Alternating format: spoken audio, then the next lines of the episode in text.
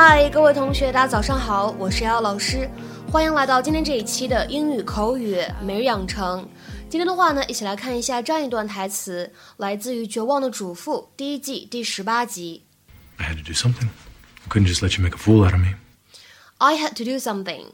I couldn't just let you make a fool out of me. 我总得做点什么，我不能看你把我耍得团团转。I had to do something. I couldn't just let you make a fool out of me. I had to do something.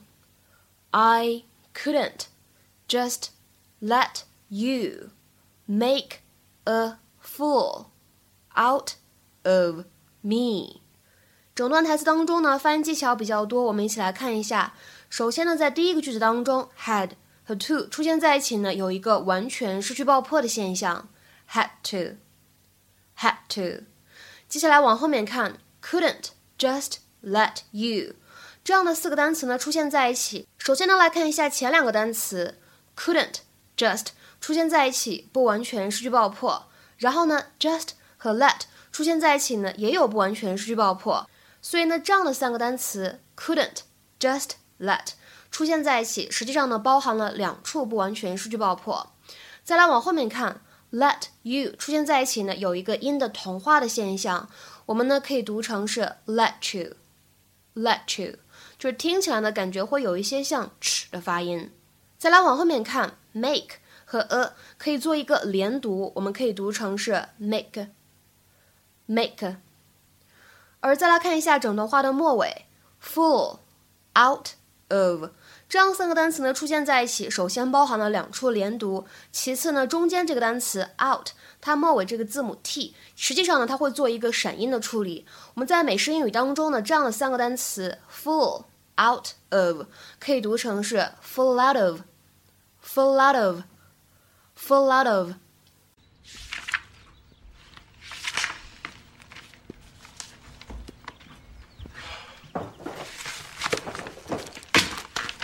Told you, I'm not signing this. Oh, I think you are. Because if you don't, I will divorce you. Then I'll go to the police. And tell them what? There's a secret bank account in the Cayman Islands that no longer exists? You move the money? Of course I move the money.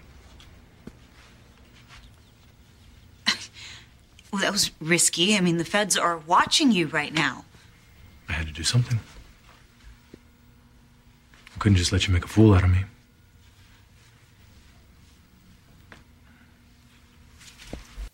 在今天节目当中呢，我们一起来学习一下这样一个动词短语，叫做 make a fool out of somebody。make a fool out of somebody，它的意思是什么呢？耍某个人，捉弄、玩弄某一个人，让某个人呢看起来非常的傻。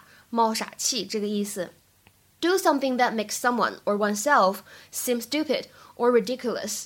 那么在口语当中呢，你也可以说 make a monkey out of someone，也是一样的意思。今天的话呢，一起来看一下这样的一些例子。首先第一个，Are you trying to make a monkey out of me？你是想让我难堪吗？你是要耍我吗？你是要让我出丑吗？Are you trying to make a monkey out of me？再比如说第二个例子。 I'm not going to dance too much at the party because I don't want to make a fool out of myself in front of my coworkers. 我不会在派对上跳太多支舞，因为我不想在我的同事们面前出丑。I'm not going to dance too much at the party because I don't want to make a fool out of myself in front of my coworkers. 那么再来看一下最后一个例子。I know he is only trying to impress Lisa, but he's just making a fool out of himself. 我知道他想打动 Lisa，或者说呢，我知道他想给 Lisa 留下深刻的印象，但是他呢，只是在让自己难堪罢了。I know he is only trying to impress Lisa, but he's just making a fool out of himself. 今天的话呢，请各位同学尝试翻译下面这样一个句子，并留言在文章的留言区。Last time you drank champagne, you made a complete fool of yourself. Last time you drank champagne, you made a complete fool of yourself. 这样一个句子应该如何理解和翻译呢？